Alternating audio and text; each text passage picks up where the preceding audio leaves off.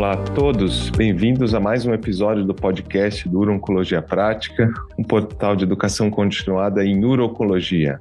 Para esse episódio, nós teremos um debate importante sobre tratamento trimodal para o câncer de bexiga músculo invasivo e também em relação ali os prós e contras em contraposição à cistectomia. Esse é um tema bem vigente, gera bastante debate e essa discussão hoje é baseada num estudo recém-publicado que eu já vou resumir para todos. Antes disso, eu queria dar boas-vindas aos nossos convidados. Hoje nós teremos o prazer de contar com o Dr.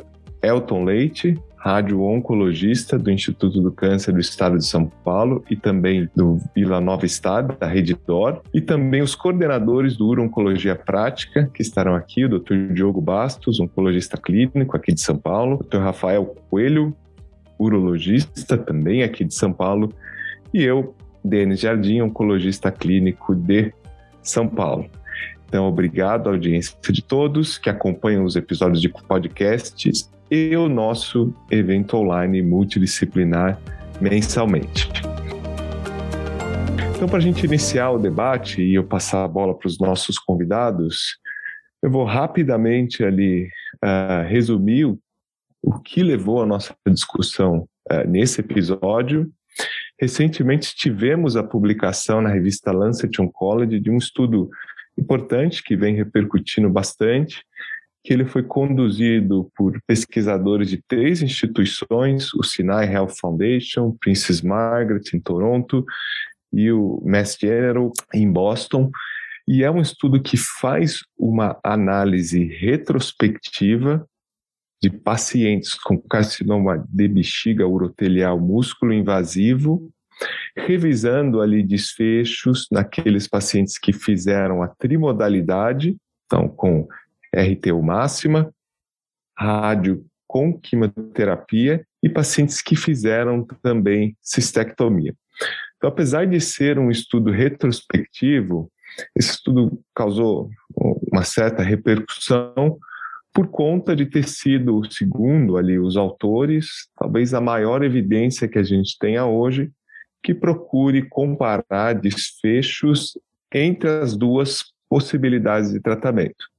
Até então tinham outras séries retrospectivas, séries institucionais, e esse trabalho ele se destaca por usar efetivamente métodos estatísticos relevantes para comparação. Então, ele, foram propostas duas análises estatísticas, uma que é chamada análise de IPTW, que faz uma, uma ponderação entre as variáveis diferentes entre os grupos, e uma análise MET de que procura ali estratificar pacientes pelas mesmas condições clínicas.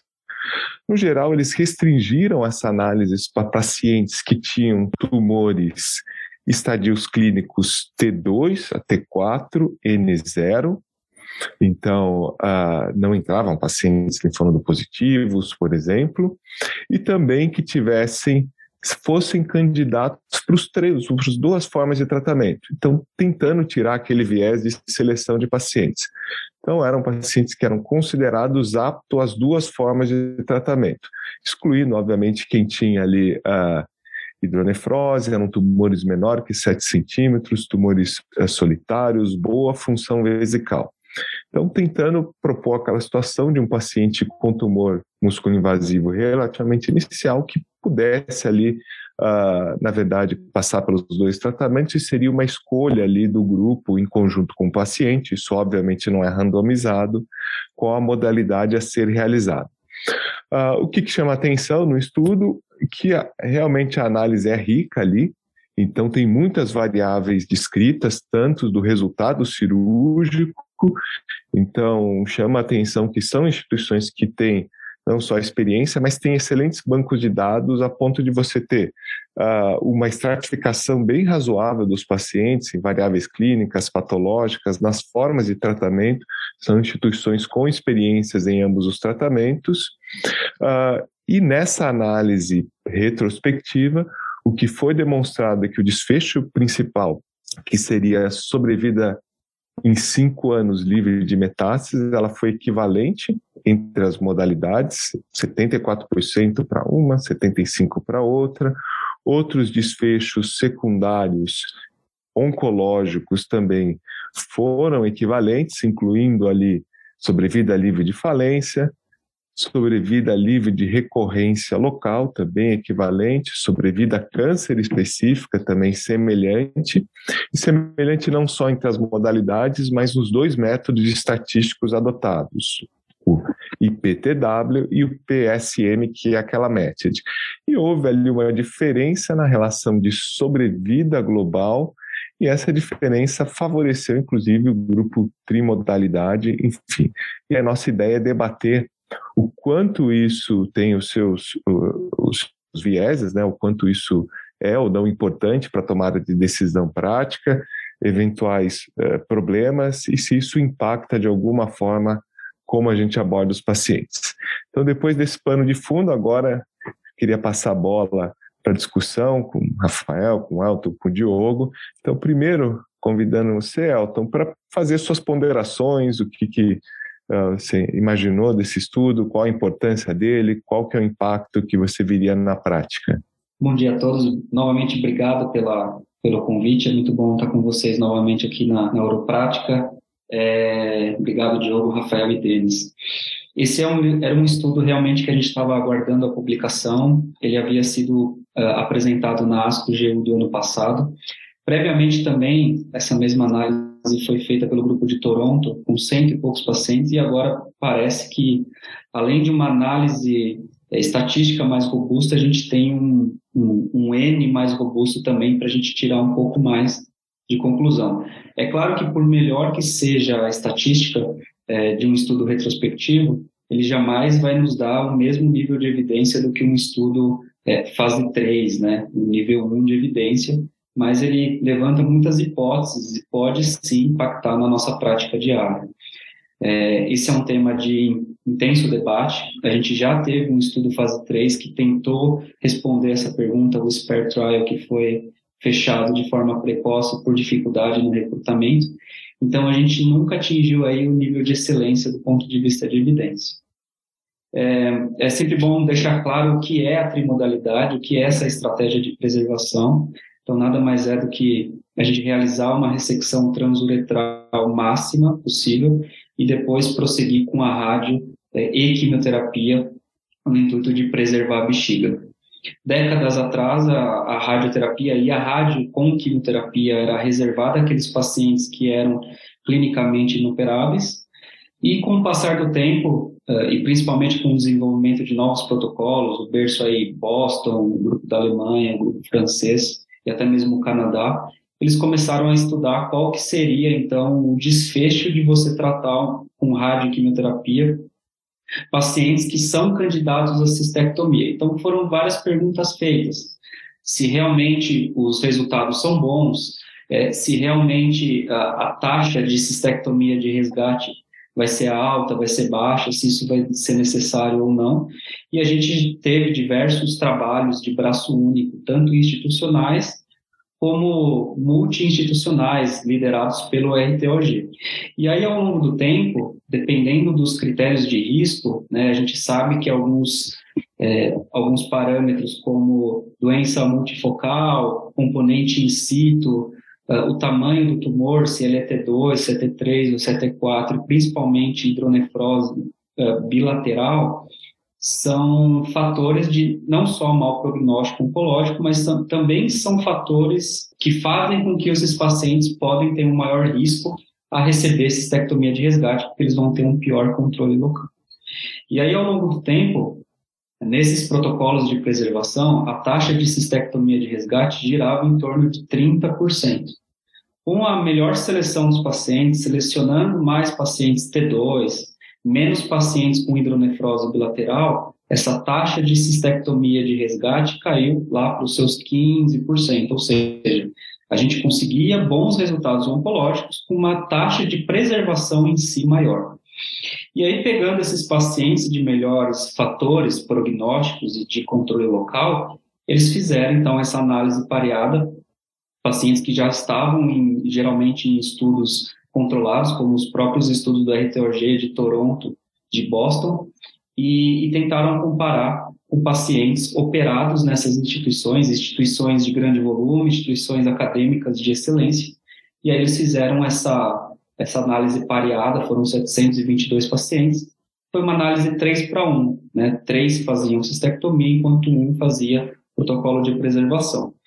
Durante todo esse período, é, é sempre importante ressaltar um dado que não pode passar desapercebido, que é que 29% só dos pacientes que foram operados nesse período todo entraram no estudo, ou seja, eles selecionaram os melhores pacientes para preservação, né? então foram 30%, e os outros não tinham bons critérios para preservação, ou seja, a cistectomia vai ser realmente o padrão para grande parte desses pacientes.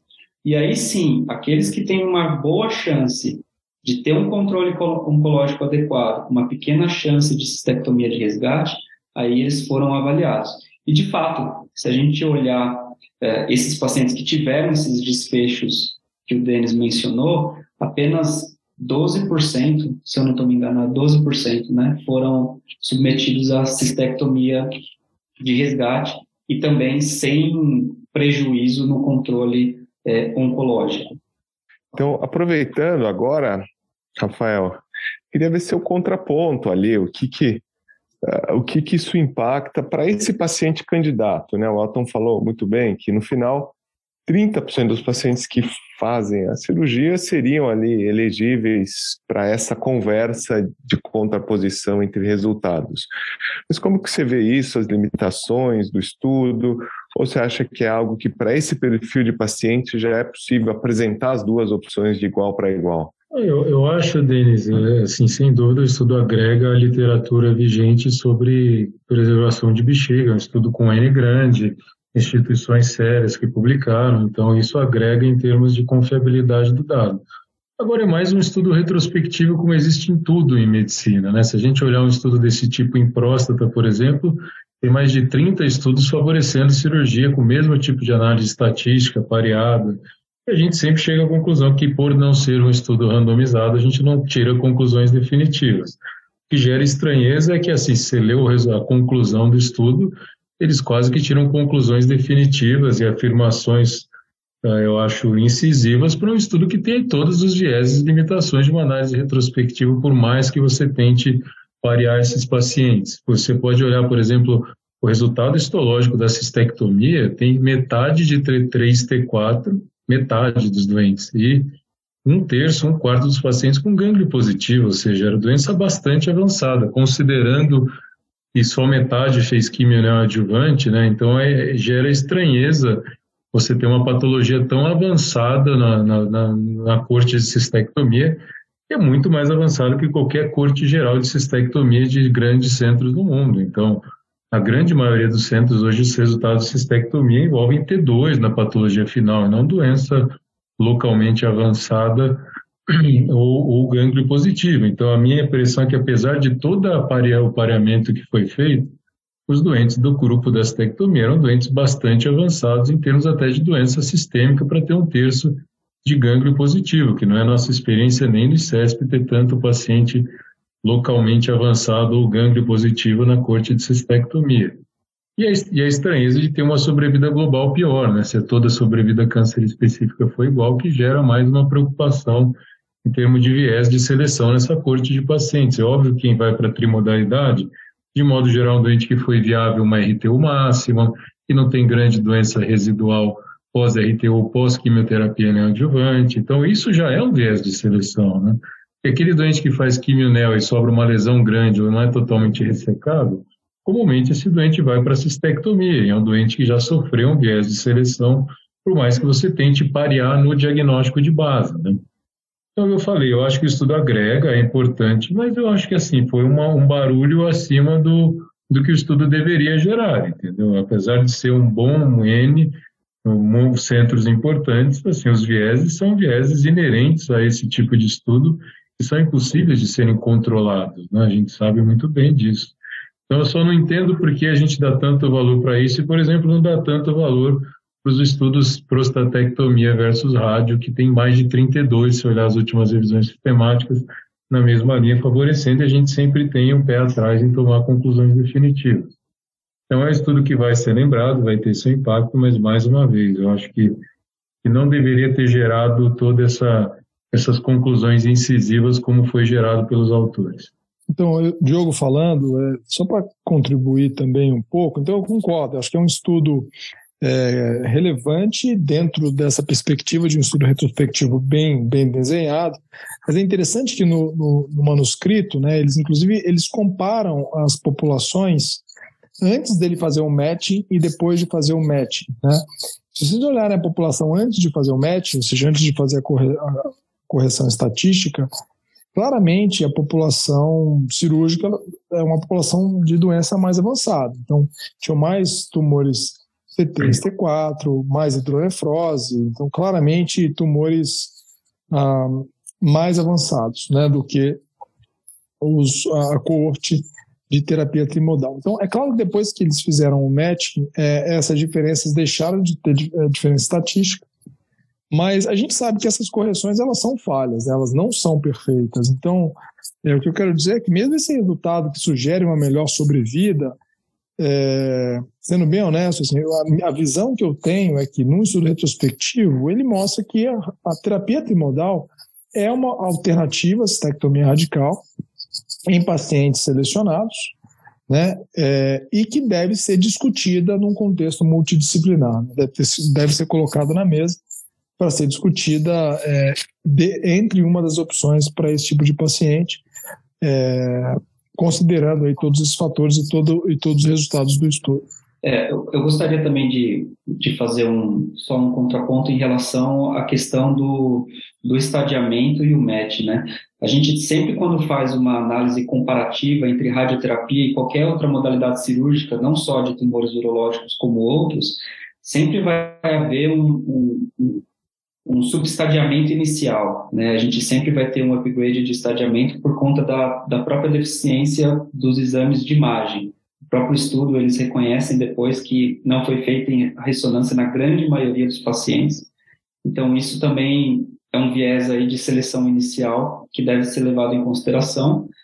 A questão dos gânglios, a mesma coisa, né? Quando a gente faz a cirurgia, que de fato a gente vai ter uma melhor acurácia aí do ponto de vista de estadiamento nodal, e lembrando que é, os pacientes, por mais que possa haver um, um, um grupo pior, os resultados de sobrevida a câncer específica, é, quando a gente olha a análise e, e ressaltando que 90% são T2, os dados ainda assim são bons, né? A gente está falando em 80% de sobrevida câncer específica em ambos os grupos. Então, tanto para cistectomia como para trimodalidade, a gente tem aqui bons resultados. Novamente, são centros de excelência se você olhar os resultados cirúrgicos aqui, nem 1% de margem positiva, 39 linfonodos ressecados em média, né, uma mortalidade perioperatória razoável aí de 2,5%. Então, se a gente tam, também fala em, em, uma boa seleção, a gente tem que lembrar que foi um estudo feito com grandes urologistas e grandes cirurgiões. Novamente, assim como o, Diogo comentou, eu acho que isso deve ser colocado na mesa para o paciente, porque existe sim aquele paciente que tem condições de ter o mesmo controle oncológico e a mesma sobrevida em cinco anos com a bexiga preservada, né? Como que a gente vai selecionar? Isso, isso cabe bastante discussão, mas eu acho que esse estudo, embora eles tenham sido incisivos na conclusão, é, eu acho que ele é um gerador de hipótese e a gente pode talvez olhar com melhores olhos, melhores olhos aí para essa abordagem multidisciplinar inicial para o paciente. Perfeito, Elton. A gente está próximo de encerrar, mas é, é realmente ali um estudo relevante. Acho que o outro ponto que acho que vale a pena chamar a atenção é que, bom, um argumento seria, poxa, são instituições altamente selecionadas, obviamente isso não reproduz 100% os pacientes da comunidade. Achei interessante que os autores também fizeram a reprodução dos resultados olhando individualmente as instituições e não teve diferença ali nos desfechos, mostrando que pelo menos em três centros de excelência esses resultados seriam individualmente reprodutíveis. Eu acho que o outro argumento que também tentou ser ponderado é que muitas vezes a cistectomia ela é desacompanhada da quimioterapia, né, que hoje, para aquele paciente elegível a cisplatina, tem nível 1 de evidência, tratamento neoadjuvante. Ao passo que ali todos os pacientes da trimortalidade recebiam alguma coisa de quimioterapia. E eles também tentaram fazer análise separada, estratificando pelo recebimento ou não da neoadjuvância, e aparentemente não houve grande diferença. Então, é um estudo, sim, relevante, concordo contigo, principalmente em ser um novo marco ali do desfecho que se espera, mas sempre lembrando que enfim, na hora de levar isso em conta na prática, é entender onde é o seu ambiente de trabalho, quanto você consegue oferecer uma trimodalidade correta, fazendo RTU completa, referenciando rapidamente para radioterapia, quimioterapia, e se o seu ambiente também é, é, é um ambiente mesmo ponto para cirurgia. Eu acho que vale a discussão no dia a dia do consultório, mas ponderando ali o quanto esse tratamento pode ser oferecido aos modos do que foi feito no estudo, com algum nível de excelência. Acho que isso vai contar bastante, mas acho que para esse paciente selecionado entra já pelo menos a possibilidade de discutir uma alternativa, porque, enfim, apesar de eles não trazerem questões de qualidade de vida, é algo que muitos pacientes almejam uma alternativa preservadora de bexiga. Bom, perfeito. Então, agradecer Elton, sua participação, agradecer o Diogo, o Rafael e convidar todos a continuar seguindo o Uro Prática nas atualizações, nos novos estudos e nos conteúdos ao vivo e de podcast.